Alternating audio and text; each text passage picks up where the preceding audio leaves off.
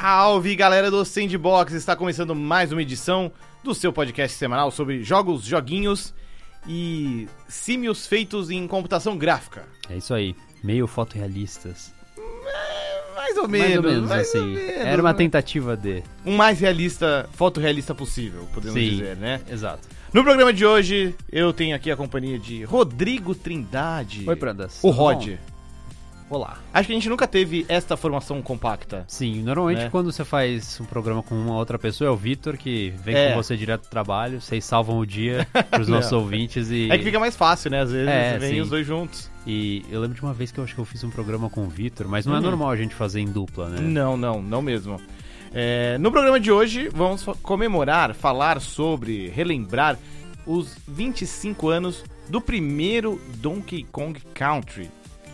É um quarto de século, Roger, segundo, segundo os números. Quase é a idade da minha irmã. Sério? É, mais ou menos. Eu não sei É bom, é um pouquinho, é um pouquinho mais jovem que a minha irmã, mas é no mesmo ano, Tá. 94, né? 25 anos. É, é mais novo que o Tetra, Verdade. né? O, te- o Tetra do Brasil é, é mais velho que o Donkey Kong Country. O Tetra também regula ali de idade com a minha irmã. É. Isso sim.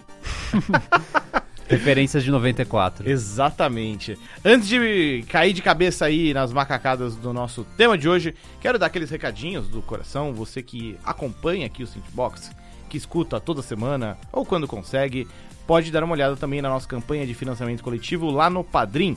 O endereço é padrim.com.br barra Sandbox. Você pode ajudar a gente aí com uma graninha a manter os servidores, a manter o projeto rolando, mas se não der também não tem problema, claro. Você pode apoiar muito a gente apresentando o Sandbox para outras pessoas, compartilhando nas redes sociais, para que mais pessoas, obviamente, conheçam aqui nosso querido podcast semanal. Rod, vamos lá então. 25 anos de Donkey Kong Country.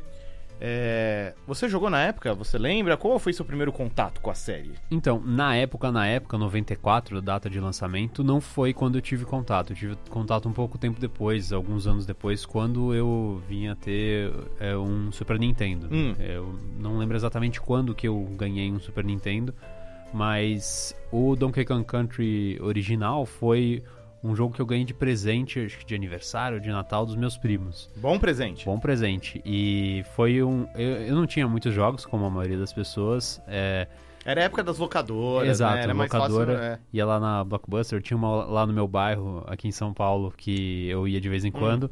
E, mas o Donkey Country era um dos quatro jogos que eu tinha, sendo que um deles era meio que uma, uma roubada ali, porque. Era Mario Stars? é, exato, porque eram quatro em um, então na, na prática eu tinha seis jogos. Bom, não sei, a matemática não é o meu forte. Mario Stars foi, foi a primeira fita que eu comprei de Super Nintendo. Sim, Porque eu já fui pensando nisso, não, porque eu vou pedir pro.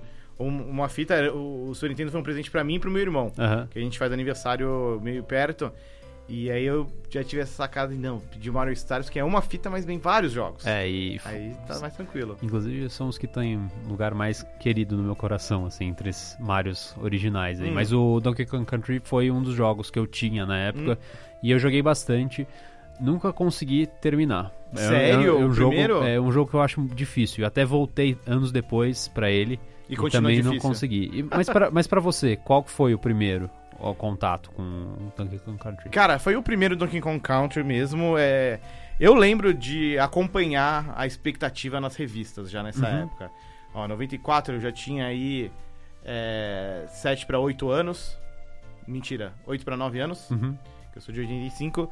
E eu lembro de acompanhar o hype nas revistas e principalmente de ficar muito impressionado com as imagens do jogo, né? Porque ah, a gente tava acostumado com os gráficos pixelados, Sim. com né, o, um Mario World e tudo mais, e de repente aparece aquele jogo que aquilo era outra coisa. É, eu até brinquei na, na introdução do programa, né? Falando que é um jogo realista, né? Sim. Não é bem realista, mas é- eram aqueles jogos da, da época, né? 16-bit, que tentavam ser meio.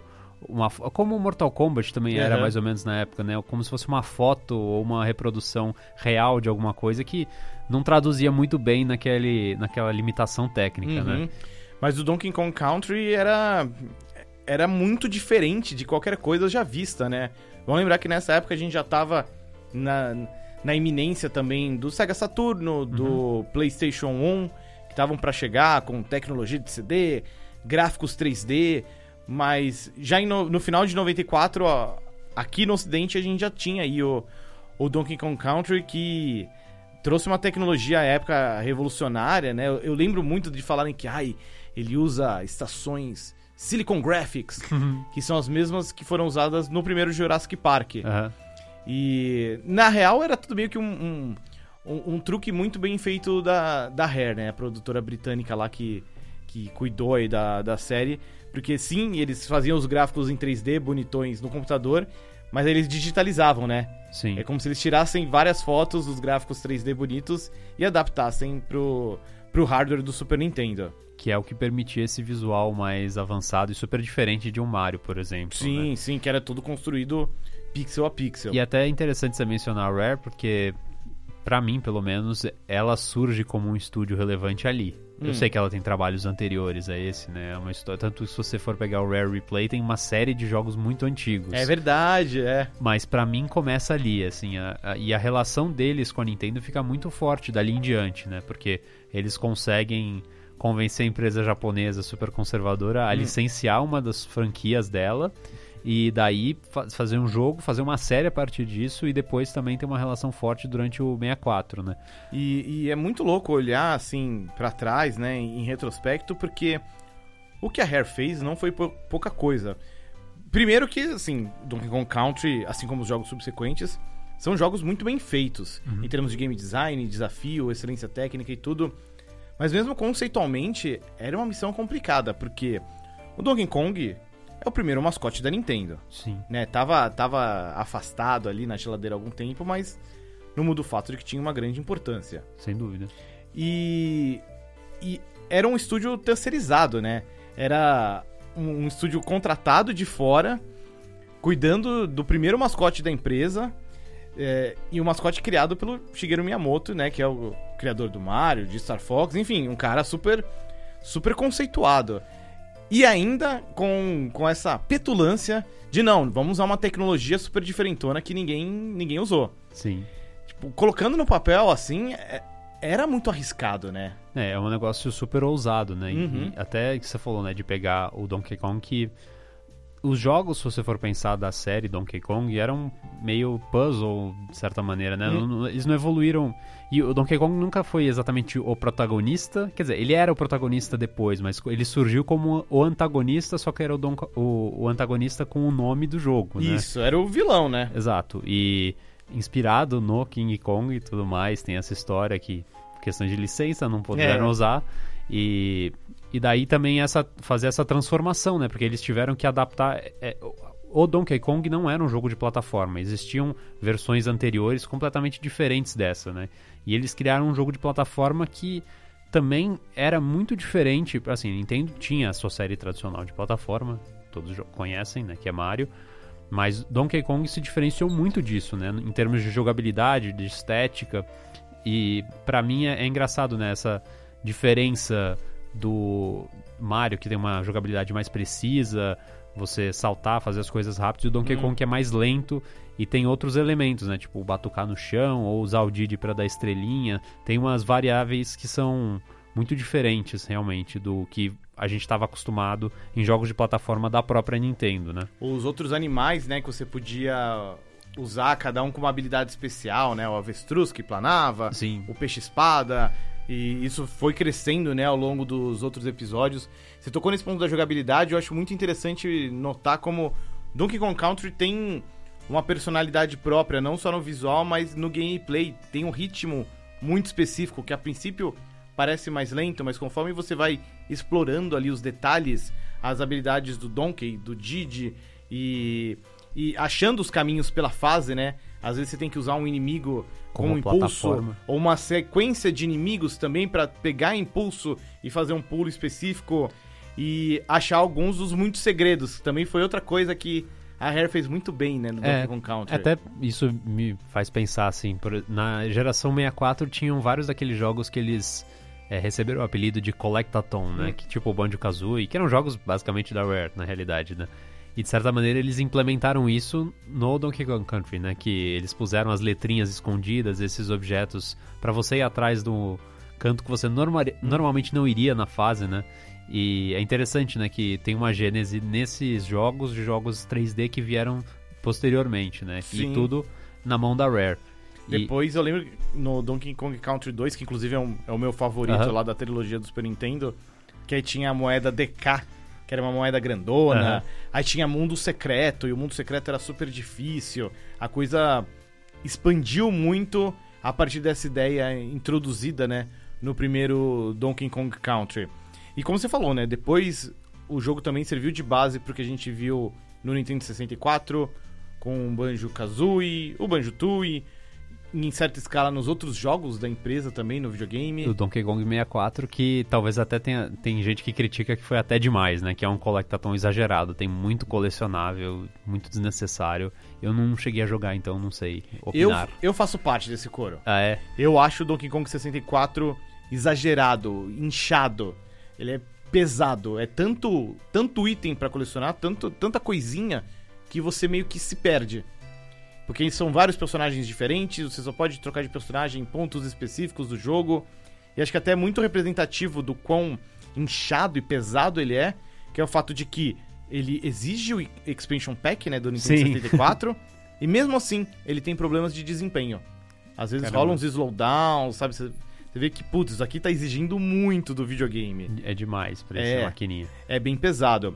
É, São 25 anos do Donkey Kong Country original, mas o jogo até hoje, né, reverbera, tem aí suas influências e suas ramificações. Falando especificamente dentro de Donkey Kong Country, não tem como não citar Donkey Kong Country Returns do Wii Sim. e depois o Tropical Freeze do Wii U e agora do Switch. Não, com certeza, né? E é até interessante, acho que traçar um paralelo que a gente falou da ousadia que foi a Rare começar a fazer o Donkey Kong Country. Se você for pular oito anos depois, se não me engano, 2002, eu acho que é quando lança o Metroid Prime. Hum. E quem faz isso é um outro estúdio, americ... nesse caso é americano, que foi assumir uma franquia tradicional da Nintendo e inovar, assim, fazer um negócio completamente diferente. O Metroid Prime, eu acho que é um dos melhores jogos de todos os tempos e foi uma aposta super inesperada, se você for considerar, assim. E é engraçado que anos depois, depois de fazer a trilogia Uhum. do Metroid Prime, a, a Retro Studios assume justamente a franquia que anos anteriores, eh, no ano,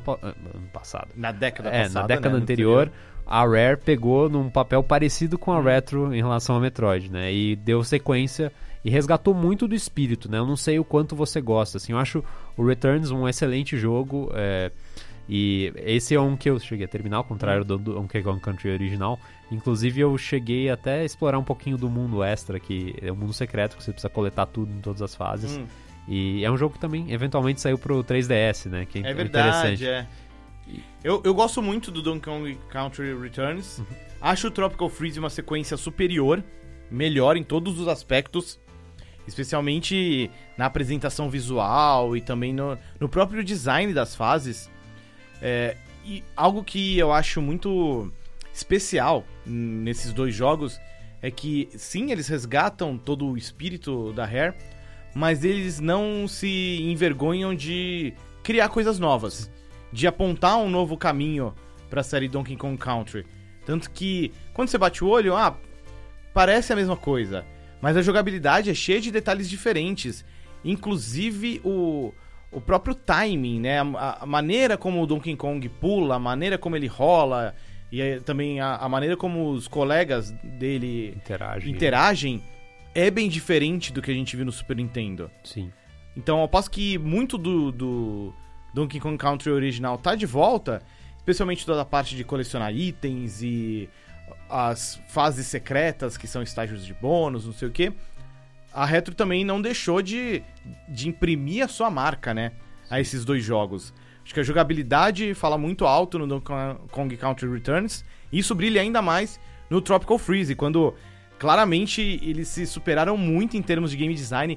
Cada fase é um espetáculo visual, um espetáculo de criatividade também, né? Sim. E com muitas ideias são é, misturadas para criar outros conceitos. Eu acho o Tropical Freeze, assim, um dos melhores jogos de aventura 2D da geração, se não de todos os tempos também. Não, é, eu tô contigo nessa. E é- eu acho interessante que a gente recentemente gravou um podcast sobre remakes, né? Sim, verdade. É, eu acho que esses jogos trazem, o Returns, né, no caso, traz um pouquinho o espírito do remake, mas naquele sentido de. Obviamente as fases são todas diferentes, Sim. é 100% nova, né? Mas resgata muito do espírito original de duas décadas antes, pra. Quer dizer, quase duas décadas Hum. antes, né? Quando ele lançou. Mas traz esse espírito e, e traz muita coisa nova por Uhum. cima disso, né? E o Tropical Freeze é, leva isso pra, enfim, enésima potência, assim. É um jogo. Surreal, é. É, você falou que é um. Você acha que é um. Talvez seja um dos melhores de aventura 2D. Pra mim, ele certamente é um dos melhores e talvez esteja no top 3, assim, se não é o melhor. Assim, eu acho um jogo incrível. E eu acho muito interessante que ele veio numa época de um outro jogo que eu tenho uma consideração parecida, que é o Rayman Legends, que é um jogo completamente diferente, né? E é interessante porque o Rayman Legends é um jogo que você joga muito rápido, assim. É, Correndo, é, a, a dinâmica é muito acelerada. É um Hum. jogo. É quase como se fosse um runner, assim. Tem muita nuance, assim, de plataforma e tal. Mas é quase como se fosse um runner no ritmo que você tem que adotar. Uhum. E o Donkey Kong Country Tropical Freeze é basicamente o oposto disso. É um jogo que ele não é lento, mas ele é, demanda que você avance com cuidado, porque tem inimigos, ele é desa- é desafiador, tem Uhum. buracos que você cai e daí morre. Ele E- tem um ritmo muito particular, E, né? e uma coisa que eu acho muito interessante dele, você falou do level design e que é fantástico, é como o level design ele é muito diferente do Returns e dos jogos antigos, porque as fases são Sim, enormes. É assim. verdade, é. E é, é muito legal como elas são interligadas e elas fazem sentido, elas são coesas e, tipo, uma da sequência da outra também, nos mundos em geral. E outra coisa que eu adoro no Tropical Freeze são os chefes, Hum, que são batalhas muito desafiadoras e elas são criativas para um jogo 2D, né? Que nem sempre permite que você tenha tanta criatividade. E até é nisso, verdade, é. eu acho que ele é um pouco um resgate do que eram os jogos ant- antigos, né? Eu não experimentei tanto do Donkey Kong Country 2 e 3, mas eu lembro muito vividamente do primeiro e das batalhas que você tinha contra, por exemplo, é, um pássaro gigante, que se não me Hum. engano é do primeiro mundo, e alguns outros chefes que pra mim, é- enfim, é uma marca dessa série, assim, tem inimigos muito marcantes e todo, é, eles aproveitam muito do reino animal, né, pra fazer esses antagonistas. E eu acho muito criativo como eles fazem isso no Tropical Freeze, porque tem urso polar, tem uma Sim, série de é. outros é, bichos diferentes que é, expandem muito o que era lá atrás, né, que de certa maneira era só contra os crocodilos e tudo mais, o K-Rool, né, que entrou no Smash recentemente. Eu acho legal como conseguem, especialmente nas batalhas contra chefe, contar uma historinha, né? Sim. né? Tem muita, tem muita expressividade. É, ainda falando um pouco dos aspectos técnicos desses jogos, acho que não dá pra falar de Donkey Kong Country sem falar da trilha sonora. Ah, sim. né? Nos primeiros jogos lá do Super Nintendo, a gente tinha o David Wise, que fez um trabalho exemplar, especialmente no primeiro Donkey Kong Country, sim. como tem temas memoráveis. A música da água, né? A- acho que é Aquatic Ambience. Eu, eu tô na- com ela na cabeça aqui. Né? É, não vou ficar fazendo barulho aqui. Não faz sentido, mas, Mas- é, é muito boa. Busquem na internet. Sim, vale, vale muito. Vale, cara, é um, é um trampo incrível, ainda mais considerando que era um Super Nintendo. As limitações técnicas da época. né? E depois quem assumiu esse legado, né, nos jogos mais recentes, é o Grant Kirkhope, que foi um cara que aí já cuidou de, da era 3D da Rare, por assim dizer, né, do. Banjo-Kazooie, Banjo-Tooie, e o David Wise hoje em dia é, tá num outro capítulo dessa, dessa nossa história. Mas o, David Wise participou da trilha do Tropical Freeze. Foi, verdade, verdade. É, e também tem umas faixas maravilhosas, assim. Sim. É muito- se você também nunca jogou Donkey Kong Country, dá uma olhada e joga Smash Bros. Hum. tem praticamente todo o catálogo lá. Então, É verdade, e- né? É muito interessante, que eu, eu acho que são algumas das melhores músicas de das milhares, mais de milhar, né? Não são Hum. milhares, mas tem centenas, Centenas, de com músicas certeza, é. em Smash e as de Donkey Kong Country são algumas das que se destacam, assim. O David Wise é fantástico, assim. Não, é muito nossa. marcante. E eu acho que até é interessante, né? Como essa herança dos dois, é, como é, compositores, acabou vindo para outros jogos, né? Porque aí a gente foge, eu tô trazendo coisas que são além do Donkey Kong, mas é do- da experiência deles na Rare, Hum. que no Banjo-Kazooie também tinha uma trilha muito marcante. Sim, nossa. E recentemente teve essa onda de revivals via Kickstarter de alguns jogos. E pelo menos o Grant Kirkhope ele foi chamado para fazer músicas do Ahead in Time, que é um desses jogos de plataforma que tentam resgatar esse espírito 3D, e também o Yooka-Laylee, que é basicamente Banjo-Kazooie com bichos diferentes. Sim, E, E- eles estão nessas trilhas, né? Era nisso que eu queria chegar, né? No, no Yooka-Laylee, na Playtonic, que é um estúdio formado por muitos antigos funcionários da Rare, Sim. E que pegou como. apresentou, na verdade, como um grande primeiro projeto o Yooka-Laylee, que era basicamente um novo Banjo-Kazooie. Sim. Que, você chegou a jogar o Yooka-Laylee? Joguei um pouquinho, não gostei. Eu joguei na época do lançamento e eu acho que eles mudaram É. bastante coisa depois. Eu não gostei muito também. Eu sinto que é. é, é... Ai, pare... é, é um Banjo-Kazooie, mas sem alma. É, tá- Não sei. Parece um. Eu não sei, faz muito tempo que eu não jogo Banjo-Kazooie, então a sensação que eu fiquei era um Banjo-Kazooie meio fora de época, assim. Ou sem É. talvez aquele charme original, assim. Meio datado, né? Sim, e. Mas eles recentemente lançaram um outro jogo, né? É, Sim. que é o Yooka-Laylee, agora eu não lembro... And the Impossible, Impossible Lair. Lair. Isso. Você chegou a jogar esse? Joguei. É, E aí? Cara, e assim, se o Yooka-Laylee, ele quis ser um Banjo-Kazooie, o Impossible Lair, ele quer ser um Donkey Kong Country. E ele faz isso muito, muito bem também. E por isso até também que eu queria colocar ele mais nessa parte de, de legado, né? Porque se a Retro enveredou por esse caminho de resgatar a essência de Donkey Kong Country, mas apresentando novas ideias, especialmente no gameplay, Uhum. o Impossible Lair faz isso também, mas além de resgatar a essência do Donkey Kong Country, acho que ele, na minha opinião, ele inova em termos de game design. Uhum. Não tanto na jogabilidade, a jogabilidade é bem Donkey Kong Country, mas as fases têm novidades ali muito interessantes. Tipo o quê? Primeiro que as fases, muitas delas têm variações. É, por exemplo, tem uma fase lá que você faz ela normal, ok. Depois você pode jogar ela de novo, só que congelada. E muda muito a dinâmica? Muda muito, muda muito a dinâmica, assim, alterando alguns elementos naturais, enfim. é, muda completamente a experiência. Ainda que seja a mesma fase. Demais. E tem um outro aspecto que é bem interessante do Impossible Lair, que é o fato de que a primeira fase do jogo com sem cara é a última fase. É o tal do Impossible Ah, Lair. que animal. Só que no começo do jogo você não consegue, você não conhece os desafios, você não domina ainda as habilidades que são necessárias. Mas conforme você vai avançando no jogo, você pode desafiar de novo esse Impossible Lair. então, é um desafio que tá sempre lá. Não é uma questão de, ah, eu preciso chegar na última fase. Não. Você precisa aprender a vencer a última fase. E se você conseguir. Eu, eu cheguei a ler um pouco, e você consegue como se fosse uns negócios de invencibilidade ou de reviver, né? Pra... Isso, conforme vai superar. avançando. Porque esse Impossible Lair, dado o nome meio impossível, Uhum. é tipo absurdamente difícil, né? Então essas vidas extras são essenciais pra Você você vai aguentar. recrutando abelhinhas que te ajudam. Ah, Então são tipo suas invencibilidades, enfim, suas novas chances. ah, que legal. Esse, esse é um jogo que eu gostaria de dar a chance, mas ele não está na loja Nintendo. Ele, ele tá nas outras plataformas? Ou ele é exclusivo sim, tem de pra, Switch? não tem pra PC também, tem pra PS4. Xbox, tem, Ah, tem então- pras outras plataformas. Essa sim. daí é bom porque a gente fala de Donkey Kong Country, que é exclusivo de Switch e Uhum. consoles da Nintendo, né? Inclusive, é, tá acessível, né, o primeiro Donkey Kong Country no modo no Switch Online. Não tá. Não tá? Não tá. Ah, não faz parte. É, eu, eu acho que a Nintendo tá esperando alguma ocasião pra lançar os três de uma vez. Sim. É o que, Que é o que já, te, já tinha disponível isso no Virtual Console do Wii, mas não dá Isso. mais pra comprar, né? É, E no Nintendo, no SNES Classic, dava pra jogar o primeiro. Só o primeiro, não é. estavam os outros lá, né? que eu acho um absurdo também. Pra É. mim, cara, tinha que ter a trilogia, sabe? Pô, já, já conseguiu botar o primeiro, por, por que não botar os outros? É, três? vocês são os donos do É. jogo, sabe? Tem aquele acordo legal com a, a Rare, que é meio esquisito, porque agora ela é da Microsoft, mas, pô, dava pra trabalhar. Então, mas no caso de Donkey Kong Country é tudo da Nintendo. É, Não é que nem o Banjo-Kazooie, que ah, o Banjo-Kazooie era uma marca da Rare, então quando a Microsoft comprou, levou também. Não, Donkey Kong Country, é, lógico. É da Donkey Nintendo, Kong É da né? Nintendo. o- um que é um... Esse sim é um pesadelo de licenciamento, é o GoldenEye.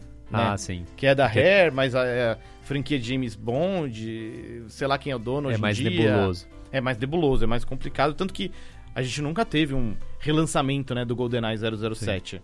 Então, pra quem não tem console da Nintendo, você recomendaria esse como um sucessor, assim, Sem espiritual? dúvidas, sem dúvidas. O Yooka-Laylee and Impossible Lair é um Donkey Kong Country, assim, da nova geração. Animal. Ele é muito bem feito. Estou curioso, quando eu tiver tempo, eu vou atrás desse. Uhum. Cara, vale a pena. E você consegue pensar em algum outro jogo que aprendeu dali?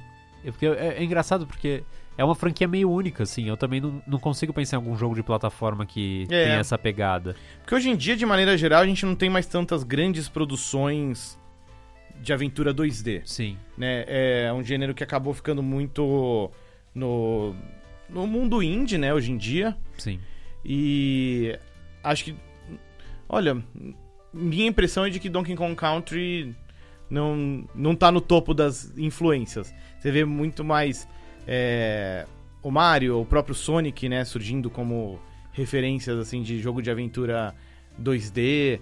Então, por isso que acho que é até importante a gente celebrar assim esses 25 anos e apontar os herdeiros desse legado, porque apesar de não serem não, não ser um, um estilo talvez tão explorado quanto a gente gostaria, Não é tipo um Metroidvania, por exemplo. isso, que nossa, Tá ressurgiu cheio. aí, né? Hoje em dia tá cheio. É, mas o, o, Don- o estilo Donkey Kong Country, eu pessoalmente acho muito divertido. Sim. E acho que o Tropical Freeze é a prova irrefutável de que permite é, aventuras muito divertidas e muito criativas. E, tipo, desafiador, assim. é- Acho que é um Uhum. pacote completo, assim. É um pacotão Visual, completo. sonoro, de jogabilidade, assim, é... Quem puder, é, eu sei que é um jogo que já saiu pro Wii U, tá Uhum. relançado pro Switch, a Nintendo não baixa a porcaria do preço dos jogos dela. É verdade. Mas é um jogo que vale muito a pena, assim, ele é fantástico, Vale verdade. muito. E lembrando também, né, que todos os Donkey Kong Country, acho que com exceção do 64, talvez, Hum. é, são jogos multiplayer. É verdade. Você pode jogar em co-op, né? Em duas pessoas, um- cada um com, com um macaquinho. No, no Donkey Kong Country Returns e no de Switch e Wii U também dá pra jogar de dois, né? Sim. Então também é uma boa opção pra jogar com um amigo, com uma criança. Dá pra jogar com Cranky Kong. Dá, pois é.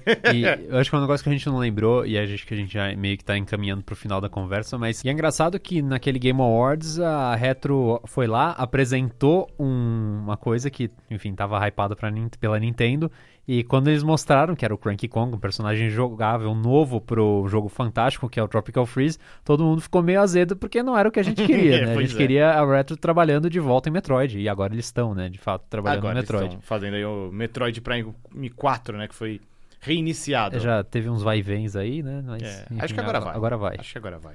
Vamos ver. Mas enfim, como você já bem comentou antes, já estamos chegando aqui no final do programa. Mas era importante celebrar aqui esses 25 anos de Donkey Kong, Country.